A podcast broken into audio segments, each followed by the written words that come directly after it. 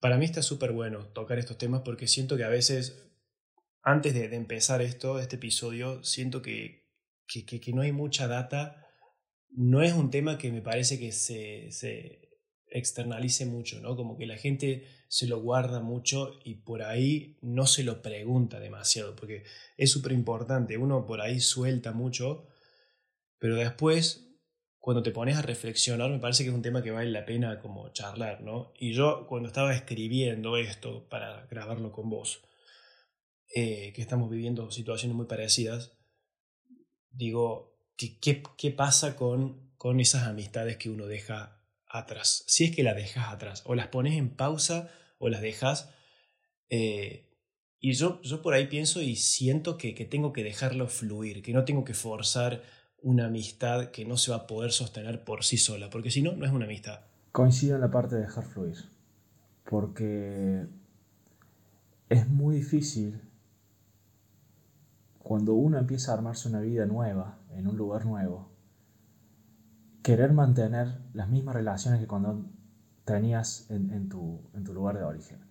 Es es muy desgastante porque vos ya tenés una rutina nueva, vas conociendo gente y si te esforzás a que las cosas sigan igual, es, como hay, como una contradicción porque vos estás en siendo diferente en un lugar diferente, cosas nuevas y, por otro lado querés mantener todo igual, entonces se produce una contradicción, una contradicción que es muy desgastante.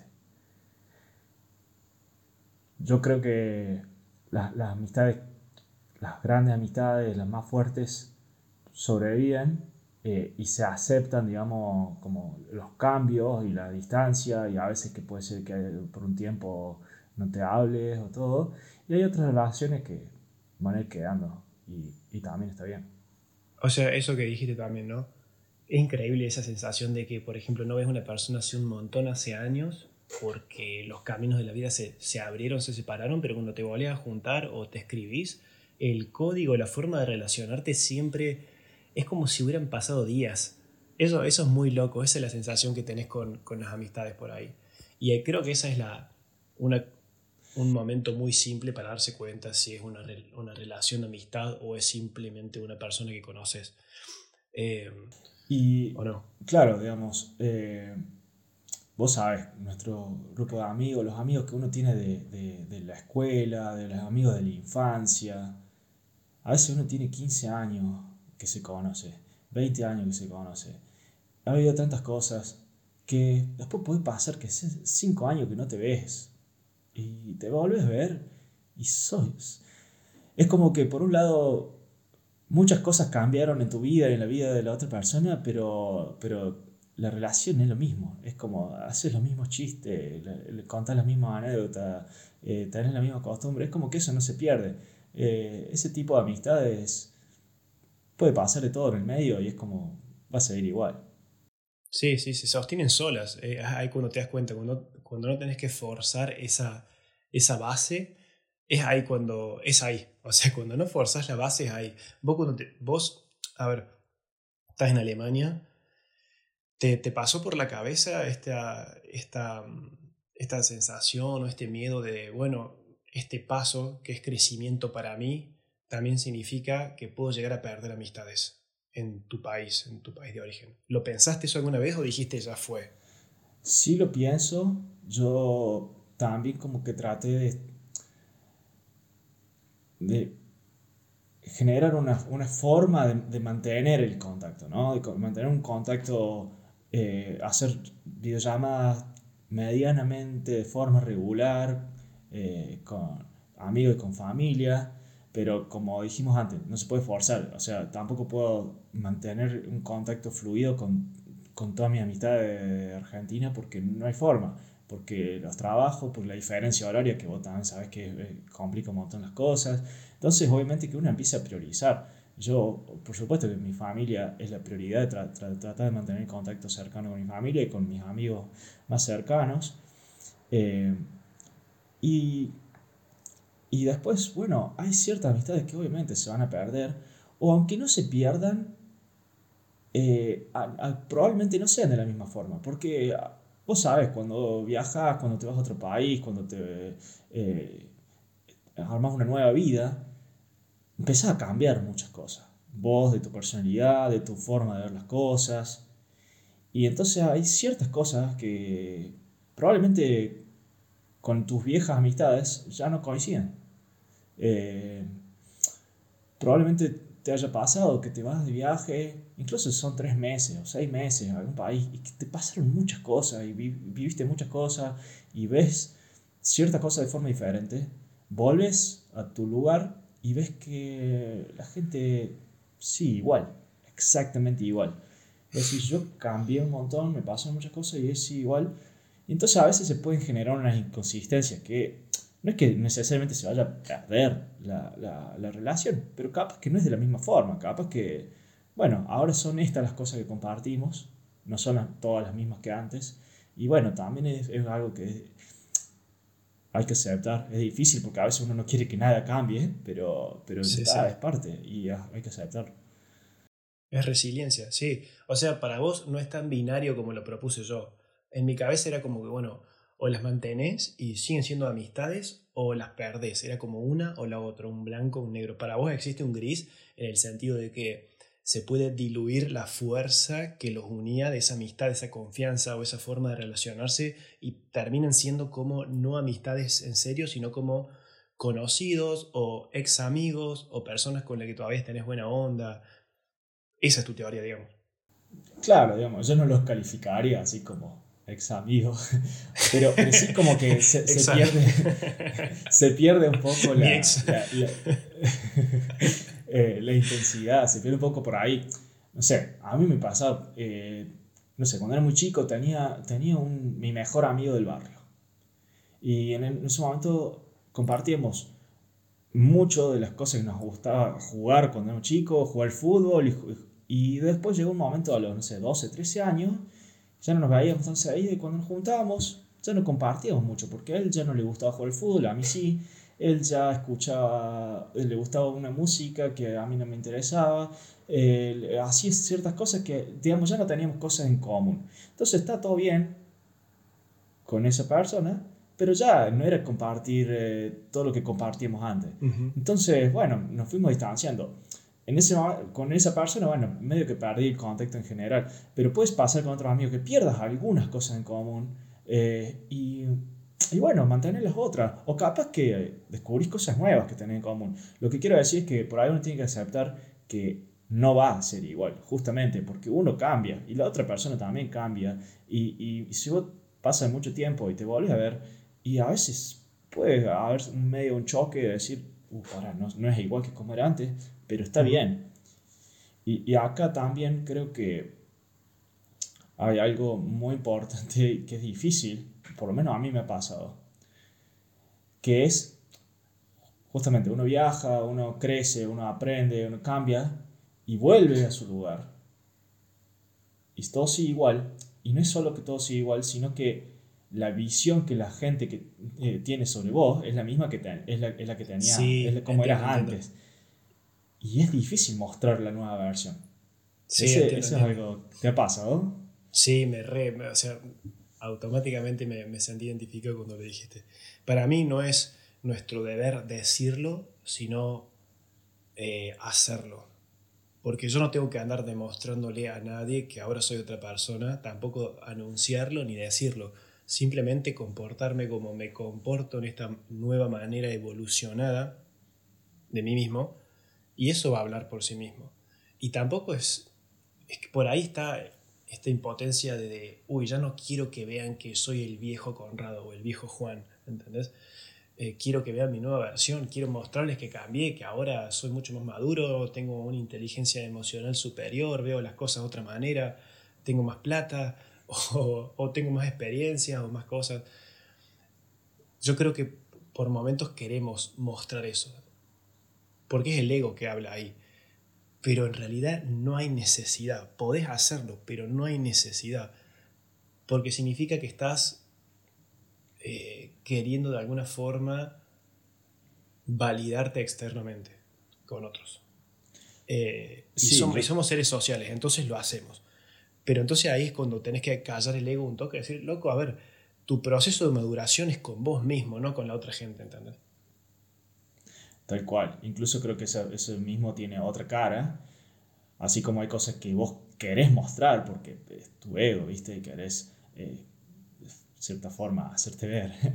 Eh, también hay cosas que no querés mostrar porque te dan vergüenza, que vos ahora pensás diferente. Por ejemplo, es la típica del grupo de amigos, eh, que por ahí, ¿viste? Tiene una, una forma de pensar de cierta forma que, uno no se abre mucho, ¿no? No, como son todos muy parecidos, y después uno vive de forma diferente y cambia y vuelve y, así, yo pienso esto ahora, sí, pero no lo voy a decir porque voy a quedar mal acá, porque me da vergüenza, porque eh, ¿qué van a decir? ¿Viste? O por ahí con la familia, capaz que la familia, ¿viste? Muy, mete mucha presión para que uno haga ciertas cosas y vos viviste en otro lado y viste las cosas de forma diferente y después tenés que mostrarse a tu familia, no, no, porque qué van a pensar, qué van a decir. Entonces están las dos cosas, uno, el ego y, también la vergüenza.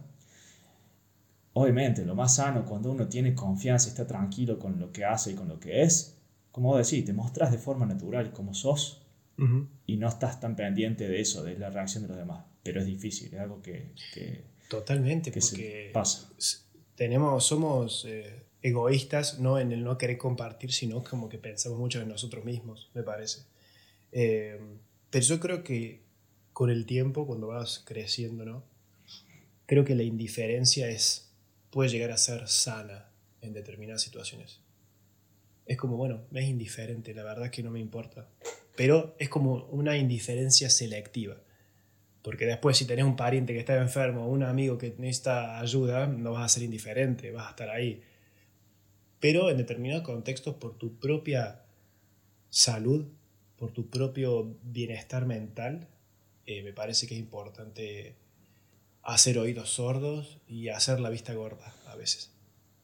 Sí, sí, es, eso es algo que me costó bastante y todavía me cuesta un poco. Me acuerdo que yo lo empecé a ver en vos cuando, cuando vos ya llevabas tiempo afuera, como que por ahí uno desde Argentina, o de su lugar, ve el hecho de irse o de que alguien se vaya como algo muy dramático. Porque, ay, pero no está ahora para el asado, pero no está ahora para compartir esto. Y, ¿Cuándo va a volver? Y, y ves que la otra persona desde afuera está mucho más tranquila. Pero justamente es, un, es algo que uno tiene que desarrollar para no sufrirlo tanto. Porque imagínate que todos los fines de semana estás pensando, oh, este, este fin de semana están mis amigos saliendo, joder, yo podría salir con ellos. O están haciendo asado, yo podría estar con ellos. Eh, o mi vieja tiene problemas con tal cosa. O mi hermano tiene problemas con tal cosa. O mis amigos. Y, y estar pendiente de todo lo que pasa, como cuando uno estaba en ese lugar, es insalubre. O sea, eh, genera mucha ansiedad, eh, frustración, porque impotencia, no puedes hacer nada. Entonces, es, se le activa esa, un poco la, como dijiste, la indiferencia. Es una indiferencia selectiva. che, pero para vos, eh, ¿has podido hacer amigos, amigos, amigos afuera en esta, en esta nueva etapa de tu vida? Y, otra pregunta también junto a esa, ¿fuiste con esa mentalidad de, necesitar amigos o, o con ese miedo de no llegar a formar buenas eh, amistades en el extranjero? No, fui con la, no vine con la necesidad de hacer amigos. Yo no, no, no me siento solo, eh, disfruto bastante eh, estando solo. Digamos, no es, tampoco soy una persona ultra sociable que, bueno, necesita estar con gente todo el tiempo. Pero sí hice amigos y amigos muy buenos. Eh, naturalmente, ahí en el trabajo, conociendo a través de... Porque sí me gusta conocer gente y hacer cosas con gente. Entonces, un poco salir, eh, como forzarme a socializar un poco y he conocido gente muy buena.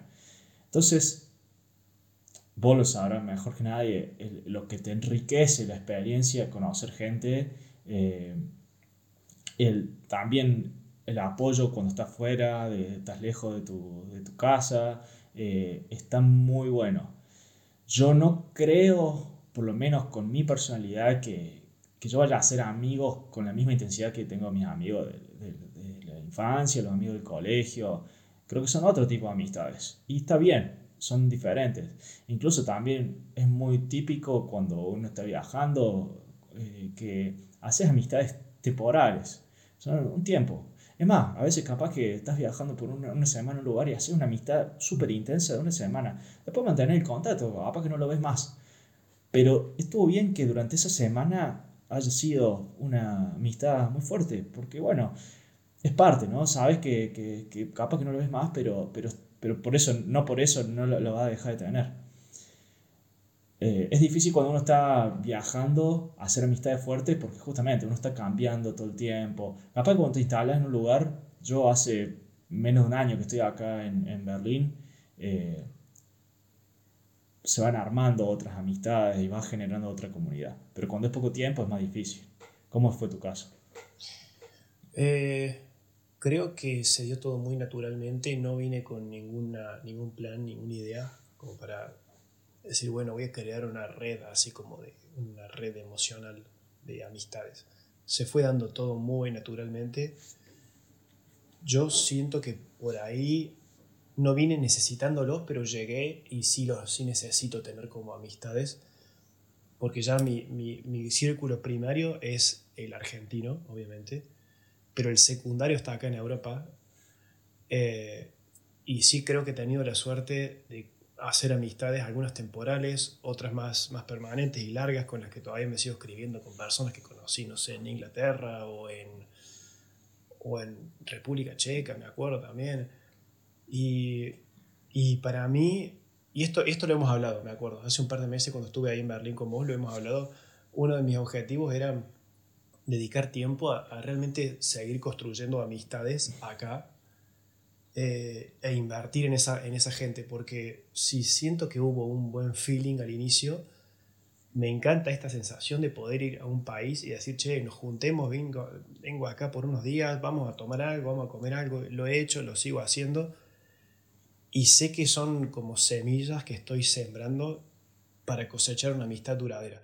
Quizá después a esa persona le, le chupa un hue y, no quiere saber más nada, y es porque tenía que ser así pero si puedo seguir fomentando eso, esos vínculos, es algo que a mí me llena mucho, porque después, ¿sabes qué me, ¿sabes qué me pregunto con respecto a las amistades o vínculos que vas haciendo cuando viajas o emigras? Que lo más llenador de toda la experiencia no es la ciudad, eh, ese plato de comida, las zapatillas que te compraste o el tren y la vista que viste, valga la redundancia. Eh, para mí se resume mucho más en con quién compartiste. Esa es para mí mi, tesis. O sea, para mí el elemento principal es esa persona, ese tipo o esa chica eh, que formó parte de un pedacito de tu vida, porque ahí está para mí el tesoro. Es muy cursi lo que estoy diciendo, pero si yo tengo que acordarme de sensaciones, las mejores las construí eh, con buena, rodeado de buena gente. Más allá de que mi soledad también está buena y necesito ese momento solo, pero para mí los recuerdos me los llevo con, con personas. Sí, coincido totalmente. Yo lo que quería diferenciar por ahí, por ejemplo, yo me siento muy contenido por mi familia y mis amigos de, de Argentina, incluso a la distancia. Yo siento mucho el apoyo y, y, aunque no, por ahí no hablemos tan seguido, yo me siento muy contenido. Entonces no es que tenga una necesidad pero por otro lado, coincido totalmente en que lo mejor de cuando uno hace las experiencias es las personas con las que está. Entonces, a mí también me pasó eso de por primera vez quería viajar solo, porque nunca había viajado solo, y empecé a viajar solo. Y me doy cuenta que por ahí, estando solo, solo, está buenísimo, es una experiencia que le súper recomiendo para estar, encontrarse uno mismo, pero también hay muchas cosas que se disfrutan mucho más estando con amigos.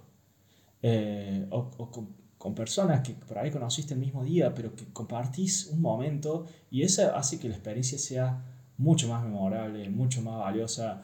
Eh, es cuando realmente aprendes, porque ves, ves gente local o de otros lados, cómo viven la misma experiencia que lo vivís vos, pero de otra forma, con otro background, con otra experiencia, con otras ideas, cómo lo viven. Eh, eso hace que la experiencia sea mucho más valiosa.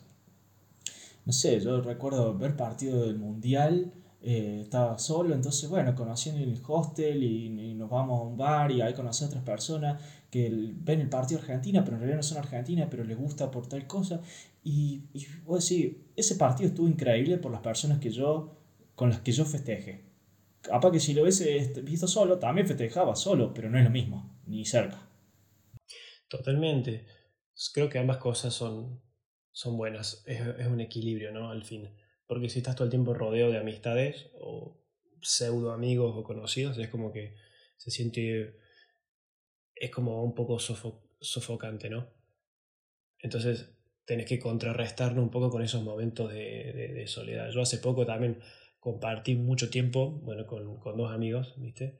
Ahí en Roma, y estaba todo el tiempo con ellos, entonces yo por momentos me tenía que aislar e irme a caminar solo para estar con mi cabeza, ¿entendés? Y, entonces ahí me doy cuenta que necesito estar solo, porque si no, no puedo, no puedo procesar conmigo mismo todo lo que quiero pensar o reflexionar. Y de ahí nacen estas ideas como, lo, como la de grabar este episodio. Em, ¿Te ha pasado, em, cómo te llevas vos con, con esta posibilidad de, em, por ejemplo, de con tu soledad vos te, te, llevas bien, no tenés problemas de estar con, de tener ratos, a ver, cuando la soledad no la deseas, pero la tenés. ¿Cómo te llevas con ese momento? No la soledad que querés, sino la que no querés cuando querés estar con alguien.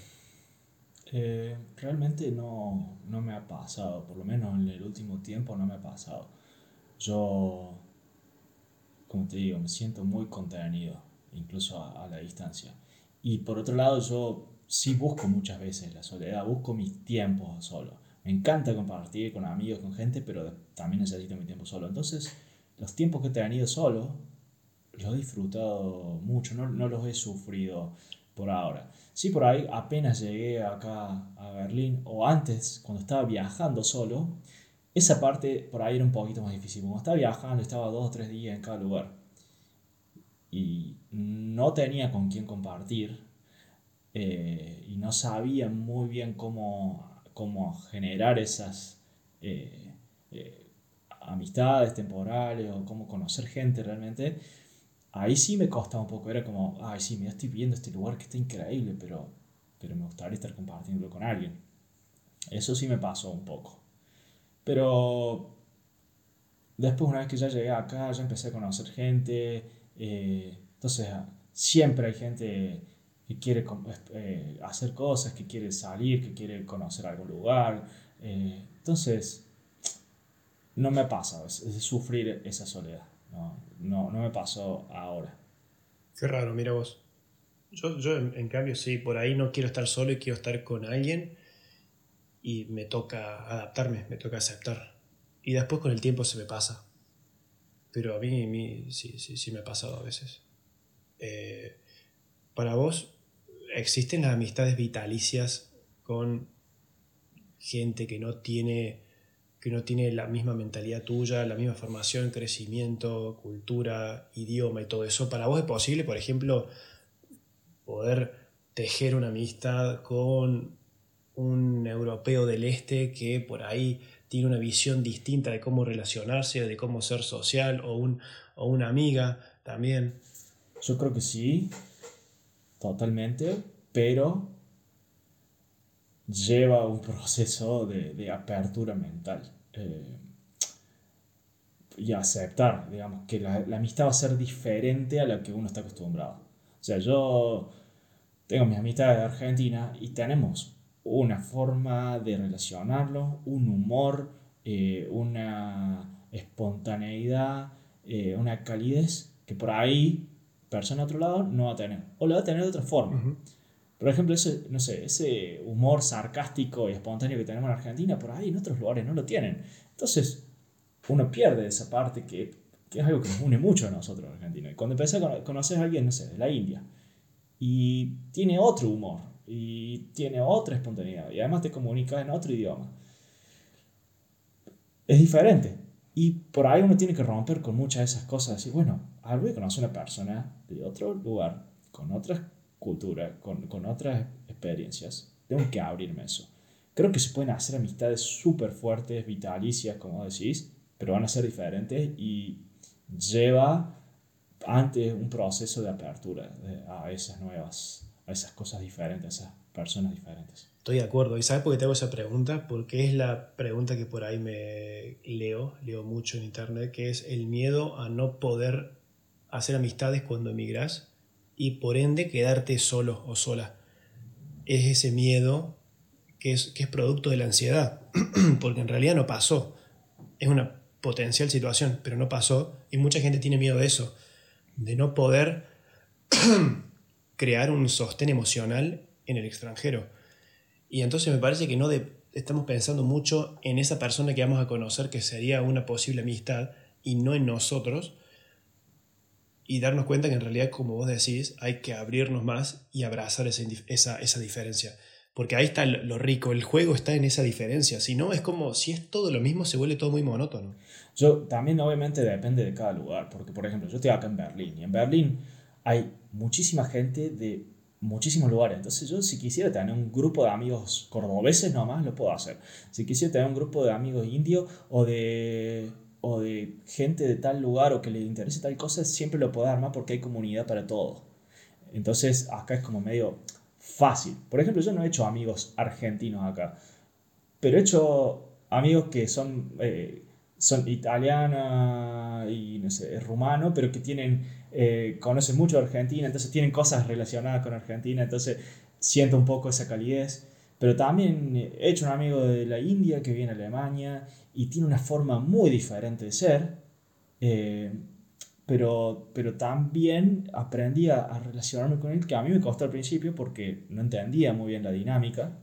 Y bueno, también, ¿qué pasa? Si estás en un pueblo, por ejemplo, un pueblo alemán, todos alemanes, y puede costarte un poco más. Por ahí no tanto hacer un amigo. Un amigo es relativamente fácil hacerlo. Pero vos querés entrar en un grupo de amigos alemanes, ahí sí te va a costar.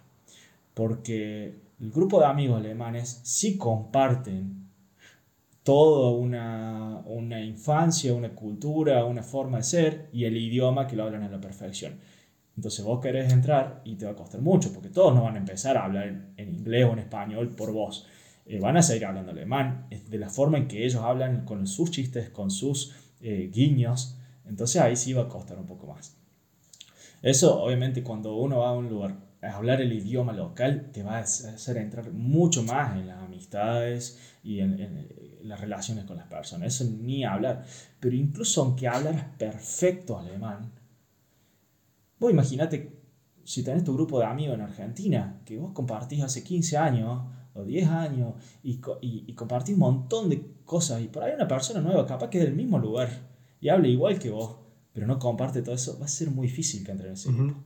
Eso sí se sí, sí, sí, Es típico que en, un, que en, una, en las ciudades se, se hacen grupos de, de expatriados, eh, o grupos de argentinos que viajaron, o grupos de latinos, porque eso sí comparten muchas cosas en común. Todos dejaron su país, Sí, sí, sí. A ver, eh, es mucho más fácil relacionarse cuando tenés más puntos de interés en común para charlar, para hablar, porque te, por lo general el ser humano tiende a buscar un, par que se le parezca a él mismo. Es más fácil relacionarse cuando estás con alguien que se parece mucho a vos. Es por eso que las relaciones de pareja amorosas, eh, cuando hace el matching, es, es más difícil la convivencia o vivir con alguien que, que se parece mucho a vos. Eh, es como una conducta humana básica. Pero bueno, yo siempre en mi cabeza fue como romper esos moldes o esas paredes de hielo que tienen estos grupos de amigos acá europeos y poder adentrarte, quizás no sé si en un grupo, pero me parece que sí podés relacionarte individualmente con diferentes personas y que esas personas sean tu red de contención emocional, porque para mí sí es necesaria. A ver, hay gente que prefiere no socializar, he leído de todo tipo de comentarios y todos son válidos, pero al menos yo sí lo necesito. Eh, última pregunta, para que charlemos. Em, hoy tenemos la, la, tecnología, videollamadas, WhatsApp, eh, Google Meet, que es lo que estamos usando ahora. Em, para vos la virtualidad puede sostener un vínculo afectivo eh, a largo plazo si dependiese de la, de la tecnología? Yo creo que puede sostener, pero se pierde muchísimo. Eh, para mí es muy frustrante, por ejemplo. Obviamente, yo tengo mis mi amigos, mi familia en Argentina, no queda otra, listo. Pero lo que compartí es tan poco a través de una videollamada. Eh, eh, yo, a mí me encantan las relaciones en persona. entonces, por ejemplo, no me gusta mucho usar WhatsApp en general. Es como que si tenemos tiempo de juntarnos a tomar un café, hagamos eso porque, nada, es, es mucho más enriquecedor. Yo tuve una relación a distancia hace unos años, eh, entonces realmente era todos los días relacionarme con una persona a través del celular, videollamada, teléfono, videollamada, WhatsApp. Y era una impotencia porque hay problemas que los solucionas con un abrazo, con una mirada, con una palabra y, y no lo podés hacer a través del celular. Eh, hay, hay contención que vos la tenés a través del contacto físico o a través de un gesto que no lo podés tener a través del celular. Y obviamente compartir actividades, que tampoco las podés compartir a través del celular. A través del celular tenés una charla, pero no podés ir al cine, ¿entendés? No podés ir a conocer un lugar. Entonces, eso genera una impotencia. A mí me pasa cuando empecé a viajar solo y tener este, esta necesidad de compartir con mi familia, era cada rato estaba viajando en Praga, que estaba increíble, y yo cada cosa que veía era como, hoy si lo quiero compartir, y hacía videollamada con mi vieja, con mis hermanos, eh, miren esto que estoy viendo, miren esto, miren esto. Y está bueno, pero, pero no es lo mismo. Creo que se ayuda a sostener, se puede mantener, pero jamás lo va a reemplazar. Totalmente, totalmente. Yo, pero yo creo que hoy, hoy por hoy es una facilidad, es una, una herramienta extra que puede solamente tapar un hueco temporalmente, como decís vos. Eh, llenar ese, esa fe, sí, esa, esa carencia física la puede tapar, pero temporalmente, tarde o temprano por algún lado sale eso y así, che, hay que hacer algo acá, tenés que ir a verlos, tenés que juntarte o tenés que hacer algo distinto como para poder eh, compensar esa, esa, esa, cosa que tenemos los humanos de, tocar al otro, ¿no? Claro. Eh, a ver, obviamente. De, tocar, de ver, de, de, oler. Obviamente que hablar por WhatsApp o por videollamada es mejor que hace años que tenías que mandar una carta y una vez al mes te sabías de tus familiares. Obviamente que es mejor.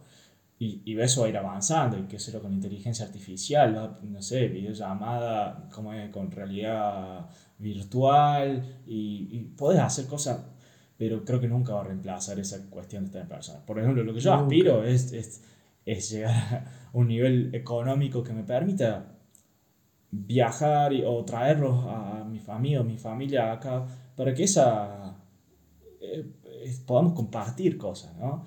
Creo que eso, tener el, medio, los medios para verse más seguido es lo que te hace sentir más cercano. Si, si yo tengo que ahorrar tres años para ir a ver, uh, es como eh, que me queda lejísimo. Pero sí, para mí no. Para mí, por lo, por lo menos a mí, me cuesta mucho eh, relacionarme a través de la, de la tecnología. Como que me siento que falta mucho, que pierdo mucho. Bueno, gente, espero que esta conversación eh, de alguna forma ayude. Fue más que nada una catarsis. No sé si tanto información más que nada. Yo creo que hay mucha gente que se debe estar sintiendo identificada, la gente que está afuera. Hay mucha gente que comparte mismos sentimientos. Bueno, gente, muchas gracias y hasta la próxima. Gracias, saludos.